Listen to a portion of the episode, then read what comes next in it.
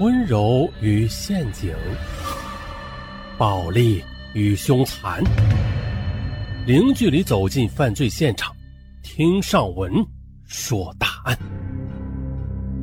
本节目由喜马拉雅独家播出。那这又是一起敲头案，一起敲头抢劫案，很精彩。咱们开始。图尔洪乡坐落在新疆富蕴县图尔洪盆地，距县城是九十多公里，是一个边陲小乡。这里的消息闭塞，民风淳朴，人民过着悠闲自在的生活。然而呢，和谐的生活旋律中也有不和谐的音符，是吧？一起从未发生过的恶性入室抢劫案，顷刻之间便打破了人们平静的生活。零六年十二月十五日二十二点五十五分，忙碌了一天的图尔洪乡团结商店店主刘红平打发走了最后一个顾客，准备回家休息。可是啊，当他走到这商店门口收拾物品，准备关门的时候，一个黑影突然出现了。他说他要买烟。啊，已经疲倦的刘红平什么话也没有说，转身就向柜台内走去。突然的，那个黑影拿出早已经准备好的凶器，朝着他的头部猛然一击，刘红平应声倒地，而那黑影则迅速的又窜到柜台内，抱起钱箱，转眼便消失在夜幕之中。然而的，过了好一会儿，受害人苏醒之后，发现哎自己的耳朵出血，头疼，但是他却浑然不知道自己是遭受到了抢劫，他还以为自己是晕倒了啊，撞到了什么地方。回到家了。刘红平在丈夫姚平的陪同之下，是先来到了呃图尔洪乡医院治疗。由于伤情较重，又到了县医院。十二月十七日十九时的，姚平从县医院回到商店，发现，哎呦，装有上万元现金的铁皮箱子居然不翼而飞了。他又联想到妻子刘红平无故的晕倒，这才意识到，哎，这事情啊不是这么简单，肯定是遭到抢劫了。于是便到图尔洪边防派出所报了案。说到这儿啊，有些听友可能会纳闷哎呦，这被人敲头打劫了，居然不知道啊？这怎么可能？哎，你别说啊，还真有这种情况。尚文以自己的例子来说一下吧。啊，比较年轻的那会儿，十七八岁的那时候，爬梯子，梯子倒了，尚文一下子就摔下去了，正好是头着地，然后尚文就摔晕了。等醒了之后。啊，前面是怎么摔的？那什么都不记得了，根本就不知道自己是怎么摔下去的。也就是说，那个片段已经从大脑里边被抹除了。啊，我呢还用力的想，但是也想不起来。啊，摔了一下之后啊，呃，连续三四天发高烧，啊，高烧退了，然后也就好了。啊，所幸啊没出什么大事啊，也没住院。哎，自愈能力强。啊，再说这个敲头抢劫案也是。受害人的脑袋受到重击之后的，他也是那个片段呀，啊，也是失忆了，就像是啊，那个片段就丢失了，哎，所以啊，会发生这种情况。嗯，报警之后呢，出于职业的敏感性，派出所教导员唐志军在接到报案的第一时间里，便敏锐的察觉到了这辖区发生大案了，那便立刻的派出人保护现场，并且展开外围调查。同时，又将案情迅速的向富蕴县公安局刑警大队做了汇报。而这是阿勒泰地区2006年唯一的一起，也是图尔洪乡有史以来的第一起恶性入室抢劫案。富蕴县公安局刑警大队九名刑警，十七日夜间呢，便火速的赶到了图尔洪边防派出所。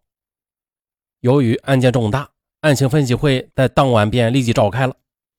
一个由刑警队和派出所二十一名警员组成的专案组便迅速成立。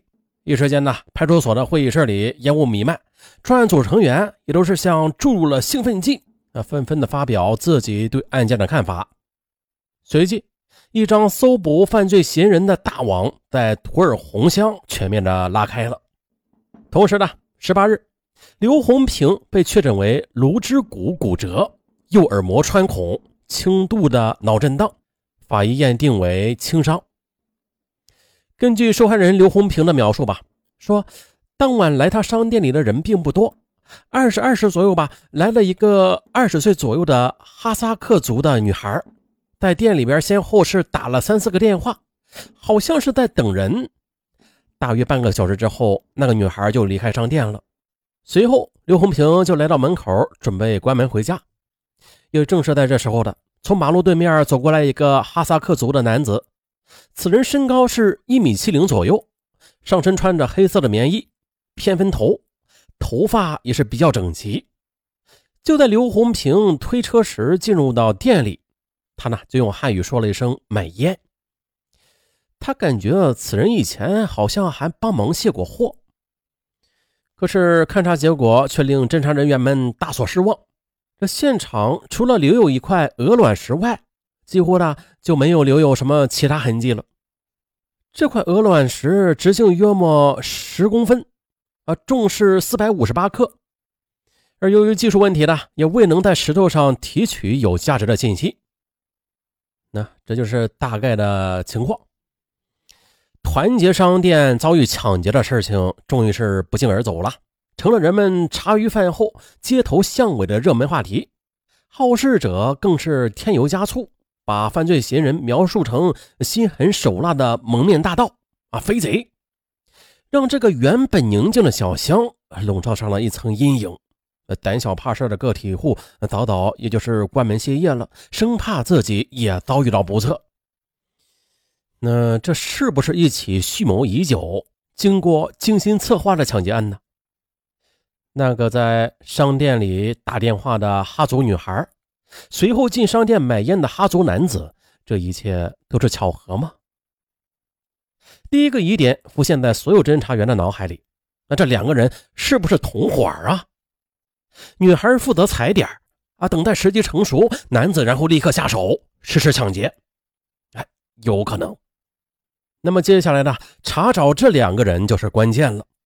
专案组研究后一致决定，很快的，通过调取通话记录，打电话的哈族女孩找到了，她叫古丽妮莎，她是富蕴县铁麦克乡人。通过一番调查取证的，古丽妮莎打电话只是为了找出租车，其嫌疑被排除。专案组成员们想想也是啊，如果真是踩点的话，他又不能真的打电话了，这不是留下证据吗？不过这古丽妮莎的通话记录是二十二时五十五分，这是她打的最后一个电话。接下来的电话是二十三时零七分由商店打出的，经证实。这是刘红平打给丈夫姚平的电话。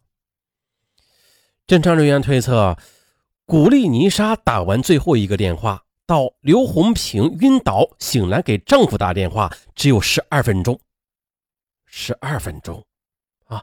侦查人员分析，这十二分钟去掉古丽尼莎打电话后等车的五分钟吧，再去掉刘红平晕倒和醒来之后所用的一系列时间。这犯罪嫌疑人他作案只有两分钟左右，这个结果让所有在场的侦查员大吃一惊。啊，这个犯罪嫌疑人他作案啊一点不拖泥带水，他真的有那么厉害吗？于是查找目击证人变成了破案的关键。可是接下来的走访工作却遇到了前所未有的困难。十五日案发时的。离团结商店只有一路之隔的对面有两家舞厅，当晚有八十多人，并且这人员成分呢也是特别的复杂。同时呢，附近还有四五家商店在营业，还有一家饭店当晚在承办喜事有一百多人在吃席。那来往的人员比较多，而此时距离案发时间已经过去两天半了。那这样的话，还能不能找到有价值的信息啊？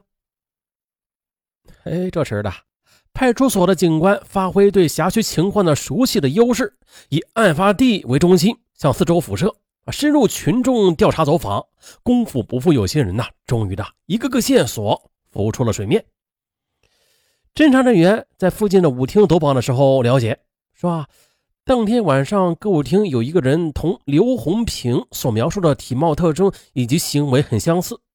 并且他和朋友在舞厅的时候，中间曾有短暂的离开。侦查人员立刻的顺着这条线索去摸排，后经了解，此人叫海拉提，图尔洪村人，而案发后的第二天的，他即前往北屯镇幺八三团的亲戚家里，一直没有回来。啊，这是一个重要的情况。负责在县刑警机动的一个小组立刻受命啊，赶往北屯镇幺八三团。而负责街面商店走访的教导员唐志军，他又了解到了，十五日晚上十点半左右的，有五名来自图尔洪乡拜伊葛托别村的哈族青年，曾经到王学光商店里去过，而其中一个叫赛利克的，身高约是一米七左右。当天晚上身穿黑色的羽绒服，这五个人当时 A A 制啊，每个人出了一元钱买了一瓶白酒，在商店内喝完之后便不知去向了。赛利克听到赛利克的名字，派出所的民警加尔肯心中为之一震。这个人他不陌生，此人呢平时有小偷小摸的习惯。他还记得二零零六年的春节。图尔洪乡的银波商店被盗，店主在离店的短短一分钟时间里，柜台内的钱箱便被盗了。因为是农历春节嘛，啊，加之呃失窃的金额不多，失主也就没有报案啊，自认倒霉。不过后来有人反映，就是赛利克所为。侦查员在后边的调查中又得知了，赛利克在半个月前的一天晚上的，用一个编织袋。装了二十只鸽子，在图尔洪村的商店里兜售，称是他自己家里养的鸽子。而民警加尔肯他知道，这赛利克的家里根本就没有养过鸽子。